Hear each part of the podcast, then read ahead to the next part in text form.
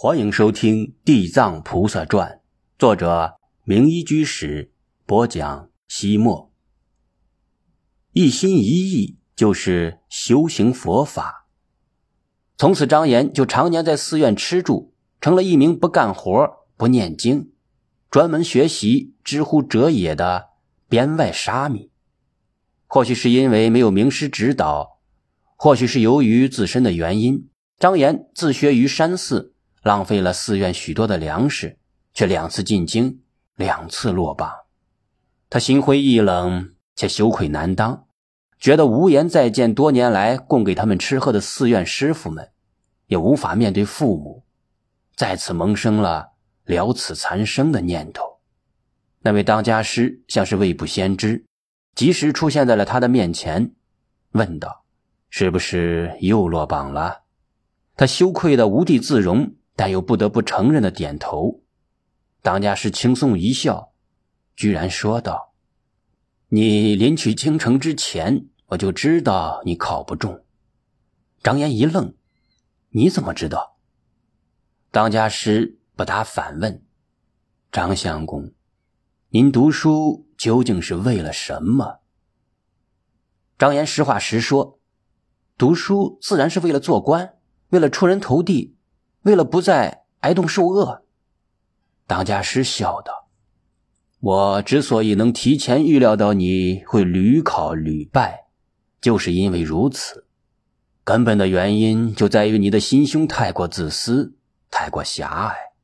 你想，你读的是圣贤书，学的是经世济民的大文章，你没有包容天下的胸怀，没有关爱万民的心灵，如何能够充分理解？”古今先贤圣哲治国平天下的思想，你文章所阐释的道理又如何能够打动主考官呢？没想到一个看似没有多少文化的僧人，居然能说出如此深刻的道理来。从此，张岩改掉心浮气躁、好高骛远的毛病，舍弃了出人头地的功利思想，以一种报效天下的信念读书，胸怀变得宽广了。心灵变得通透了，所以在第三次会试中脱颖而出，中了进士。张岩说道：“当年若不是寺院收留学生，现在真不知道自己会变成什么样子。”师弟藏点点头说：“中原寺院一直有这个好的传统，许多贫寒家庭出身的官员，都是自小在寺院读书，后来。”才发达为官的。当年我在长安云游参学时，听说开元前朝一代名相、文学大家张悦，未得志时也十分的贫寒，曾在满城宝阳山定慧寺解居读书，并以寺院所施斋饭度日。此后，他曾三次拜相，掌文学之任，凡三十年。张岩笑道：“虽然同为姓张，但学生怎敢与开元之贤相、一代之文宗张悦老前辈相提并论？好在学生时刻牢记当家师的教诲，心胸之中始终怀有天下，怀有万民。为官以来，励精图治，爱民如子，报效朝廷。这些年来，仕途还算顺利。”师地藏点头称赞说：“山僧虽然乃方外之人，但经常听香客、施主们称赞张大人。自从你来到池州，不管是关注民间疾苦，还是经营地方的策略，可以说政绩斐然，深得民心。”张岩真诚地说：“不敢当，不敢当。”只是学生始终牢记自己也是穷苦百姓出身，不敢忘本。师弟藏说：“张大人公务繁忙，今日怎么有空闲到九华山来？”张岩说道：“一则学生是为本地郡守，理应前来拜会您这活菩萨，聆听法音；二则不瞒大师说，学生不管是在政务上。”还是在人生之中，也有许多的困惑，所以想请大师指点迷津。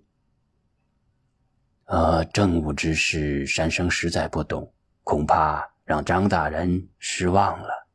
不过，我们每一个人在生活之中都会有些许的迷茫，大家可以相互探讨一番。”张岩说道。“哎，前些年的安史之乱，彻底动摇了大唐帝国的根基，现在的政局可以说是举步维艰，我们这些地方官员。”实在是左右为难。青阳县令也深有感触地说：“是啊，现在为政困难重重。大师，还是你们出家人好啊，没有压力，没有烦恼。”张岩接着说：“学生早年在寺院借居时，曾经听到过这样一首偈子，说的很有意思。”说着，他随机吟诵道。问曰：“居山何似好？起时日高睡时早。山中软草以为衣，摘时松柏随时宝。卧崖坎时震恼，一抱乱草为衣袄。面前若有狼藉声，一阵风来自扫了。独饮山时唱道。”更无诸事乱目扰。师弟藏笑道：“出家人也有出家人的烦恼，只是你们体会不到罢了。”两位大人，你们清晨到野外仔细观察一下，不论大小，每一棵草尖上都顶着一颗露珠，而每一颗露珠里面都有一个完整的天地。我们也一样。每一个人都有自己的人生，都要克服自己遇到的困难，同时释放自己的光明。张岩点点头，他认真的对师弟藏说：“大师，我曾经深受佛门恩惠，也知道佛门智慧广大无边，所以为政之余也想修学佛法，但不知怎样入手最好。”师弟藏说道：“大人平日政务繁忙，地方军政、黎民百姓寄于一身，所以日以万机，即是佛心；真诚为民，即是佛法；一心理政，即是修行。”张岩不太相信，于是问道：“这些世间的经世济民，也算佛法？”处理日常的事物就是修行。对的，师弟藏十分肯定地说：“大乘佛法是不离世间之法，菩提就在广度众生之中求得。所以真心为民，公正处事，大公无私，就是佛法。一心一意、专心致志地干好自己的本职事务。”就是在修行佛法。张岩说：“大师，您的这种说法宛若龙吟凤鸣，学生听后恰似醍醐灌顶，甘露润心，有茅塞顿开之感。心中原来的困惑全都烟消云散，一扫而光了。”史地藏说：“张大人，你的溢美之词也太夸张了吧？”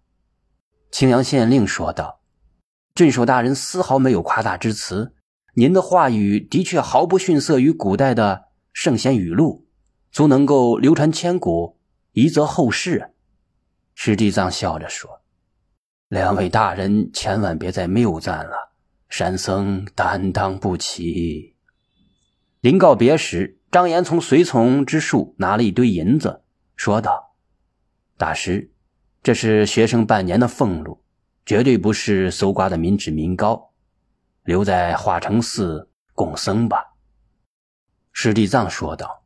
“山氏僧人一直在种田播饭，日子虽然清苦，但还过得去。大人的俸禄还是用来养家防老吧。”张岩说道。学生自幼深受佛寺之惠，全作回报三宝之恩。见郡守大人慷慨解囊，随从的庆阳县令等人也纷纷随喜不施。不仅如此，张岩回到池州之后，奏请朝廷正式为九华山敕赐僧额，化成寺。这是师弟藏第一次得到地方政府朝廷的重视和礼遇。自此之后，本郡的大小官员、长江上往来的船家、周围其他县的豪门世家、富商大贾，纷纷踏来瞻拜祈求；普通香客更是摩肩接踵，络绎不绝。师弟藏的名声不仅传遍了大江南北，而且传回海东，从新罗前来求法者越来越多。化成寺进入了前所未有的鼎盛时期。